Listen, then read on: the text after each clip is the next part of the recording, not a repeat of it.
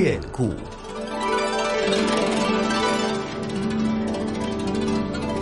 听众朋友，大家好，在故宫九十的节目当中呢，我们又见面了。我是华夏之声的主持人雷鹏。那么在上一期的节目当中呢，北京故宫博物院的院长单霁翔先生啊，是走进了我们的直播间，和大家一起来聊了聊作为故宫看门人他眼中的故宫。同时呢，他也说到了，为了迎接故宫建院九十周年，故宫呢今年将会有很多的活动来推出，可以说是精彩不断。那么今天啊，依然是单院长来为我们介绍故宫。不过呢，此刻啊，他并没有在我们的直播间，呃，他在哪儿呢？在这儿呢，先给大家留个悬念。呃，首先来问大家一个问题啊，说到故宫，要是让您只能用一个词来形容对它的感受的话，您会用哪个词？又是什么样的感受呢？我先说说我啊，呃，因为我的感受呢是非常的好奇，我相信呢，收音机前的很多朋友啊，都和雷鹏一样，都是怀着一个非常好奇的心情逛故宫，或者说是准备去故宫的。那么，比如说以前啊，生活在故宫里的人是一个什么样的状态？他们过着怎么样的生活？等等。那在电视剧啊、电影里啊呈现出来的呢，都是经过演绎的。真实的故宫又是怎么样的呢？好消息是，我们的好奇心马上呢就要得到满足了。因为从十七号开始呢，故宫博物院的院藏老照片开始展出了，也是精心挑选出了近三百件的展品，可以说是串联起像殿堂余晖、群像浮光、星夜图墙、进宫新生四个单元。那这些老照片呀，也反映出了故宫博物院从皇宫到博物院的一个历史的跨越。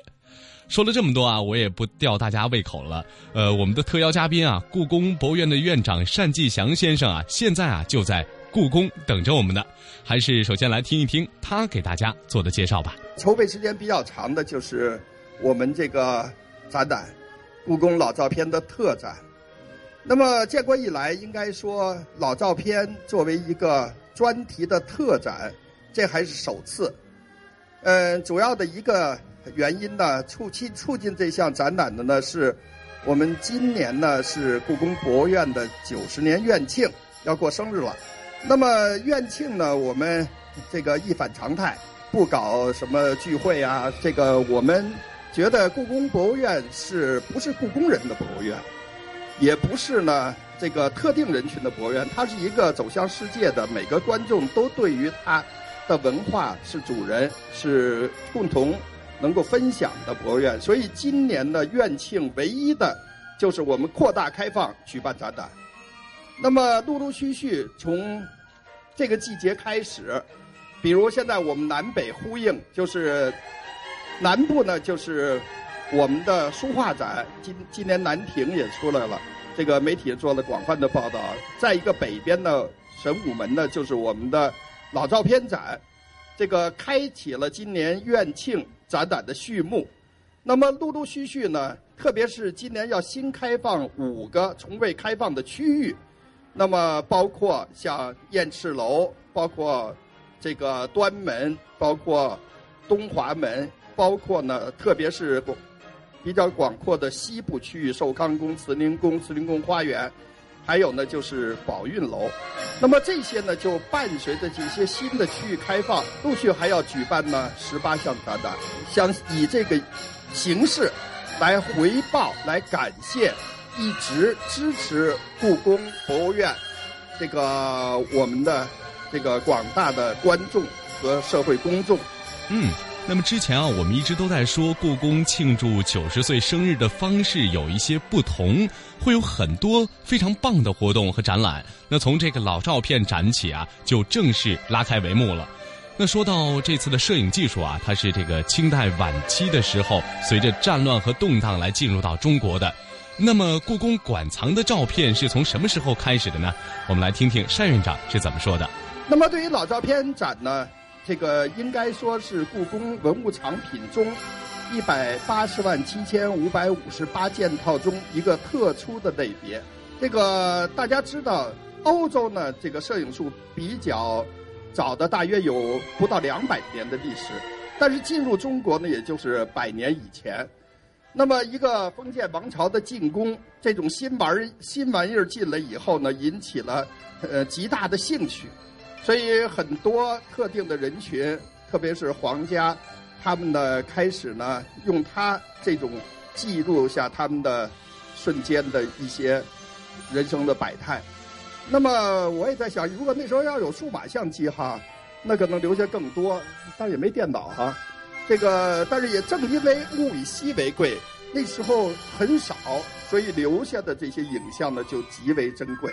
嗯，的确啊，能留下来的老照片是非常珍贵的，不仅仅是因为它的年代很久远，我觉得呢还有一点是非常关键的，那就是纸质的照片完好的保存下来也是非常的不容易的。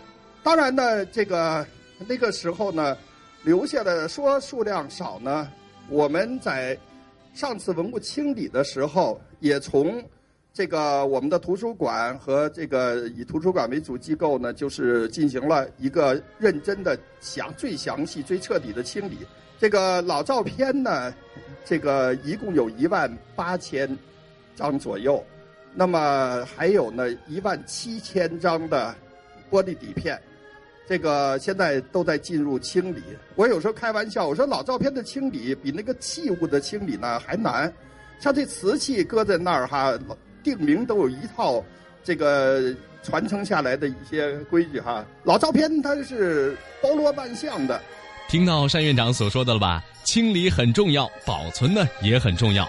就连这个照片的名字啊，起名字都非常的重要。至于呢，展出的这些照片都起了什么名字，大家呢不妨有机会自己啊去看一看。不过呢，说起与故宫有关的这些照片啊，不知道大家还记不记得之前在网络上疯传的那组清宫穿越照？那么去年呢，故宫出版社主办的杂志《紫禁城》的官方微博就公布了八张穿越照。在照片上啊，这个清宫旧照的景象跟现实景物的天衣无缝的拼接啊，也是引发了网友超万次的转发。那么很多的网友啊，也是大赞说他的创意非常非常的难得。单院长也说了，现在大家也有机会一睹他的真容了。就是像我们《紫禁城》杂志也把这老照片应用于这个一种，他们叫穿越，就是那边摆的六幅，一二七七张图片，就是这种，就是过去的时代的人物和景物和现在的景物和人物在一起。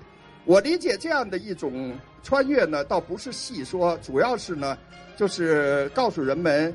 这些时代的变迁，那么过去封建王朝的禁区，平常百姓进不来的地方，今天呢是一个我们所有公众都能够参观的一个文化的乐园，一片绿色的这个文化的园地。嗯，他的这种感受是非常震撼的，特别是那边的那个就是太和殿殿广场那幅照片。我看了以后呢，非常感慨，这个时代的变迁。嗯，感受历史的变迁啊！我想啊，听了单院长介绍了这么多，大家呢可能心里又有疑问了：这么多的老照片，那么每张都是非常非常珍贵的，那么这每一张的背后有着怎么样的故事？为什么会选择这样三百件的作品呈现给观众呢？到底这些照片是怎么选出来的呢？所以这么多庞杂的老照片遴选出。这个能够主题鲜明的三百张左右的老照片呢，应该说也是这个我们筹展人员这个费了很大的心血，多次开研讨会，对每一张它的角色在整个展览中的的系列中的这个重要性都做了一个分析，这个形成这样一个展览。比如这个殿堂重光和群像浮生，那么一个反映古建筑群，一个。反映的人生百态，再有呢，我们对于那个时代宫内的这个和宫外的环境大的时代背景，这个当时这个的这个呃工业呃工业革命的这个初期，在中国的一些最初的一些影像，也在这里有所反映和进入朝代更替时候。那个时候人们的心态和当时的环境，所以这样的一个系列形成这样一个展览，我认为呢是我们今后追求的方向，就是能够不是一些过去的物品、一些珍品的堆砌和陈列，而是一定要通过某一种研究的成果，主题鲜明的来进行展览的陈列。这也是在这方面，我认为我们的学者们他们做的一个这个新的尝试。嗯，那非常感谢单院长的介绍，这就是故宫老照片展背后的故事。可以说呢，每张照片的选择都不是一个随随便便的，都饱含着故宫人对于故宫、对观众的爱。再次为大家介绍一下本次老照片展的四个单元，就是殿堂余晖、群像浮光、星夜图墙以及进宫新生。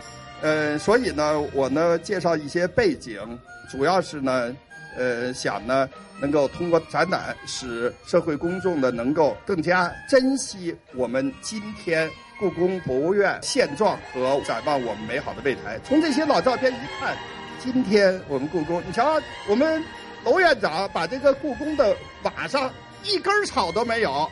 我上次在那边，我发现了有一根草，我说给他照下来，告诉发给楼院长，说有一根草。楼院长说在哪儿？我说自己找。呃，这个就是要地上不能有一片垃圾，屋顶不能有一片草。今年我们会把墙壁都修得非常整洁。那时候再跟老照片一对照，就是不一样。今天我们大家的呵护，要叫一个壮美的紫禁城。能够完整的交给下一个六百年，谢谢。好的，再次感谢单院长。地上没有一片垃圾，屋顶上呢不能有一片草。其实呢，不仅仅是对故宫人的要求，也是对我们每一个到故宫的游客的一种自律。那么，正如单院长所说，只有每一个来到故宫的人都意识到这一点，真正的爱故宫、懂故宫，我们才能呢将一个壮美的紫禁城完整的交给下一个六百年。最后呢，给大家介绍一下本次展览的一个相关的消息啊。那么本次展览呢是不单独售票的，您凭故宫博物院的门票就能够免费参观。展期呢是两个月的时间，到七月十七号结束。那么因为部分的展出文物的一个特殊性啊，其中的三十二件册的珍贵实物是限期展出一个月。那么故宫博物院呢也是非常欢迎各位游客的到来。好了，以上呢就是我们今天的节目，下期节目再会喽。这一集的故宫九十就到这里了。下次明正会继续请来故宫学者张建颖老师和北京故宫博物院单霁翔院长，带您细游故宫。究竟故宫的学者们最后是怎样确定今天摆在太和殿的龙椅就是当年皇上上朝时用过的龙椅呢？政治动荡又会为各朝各代以及文化的传承带来哪些冲击？我们下集《故宫九十》继续带您探究故宫之谜。我们下集再见。《故宫九十》资料来源包括《故宫轶事》《故宫通览》《故宫故闻》，且听下集。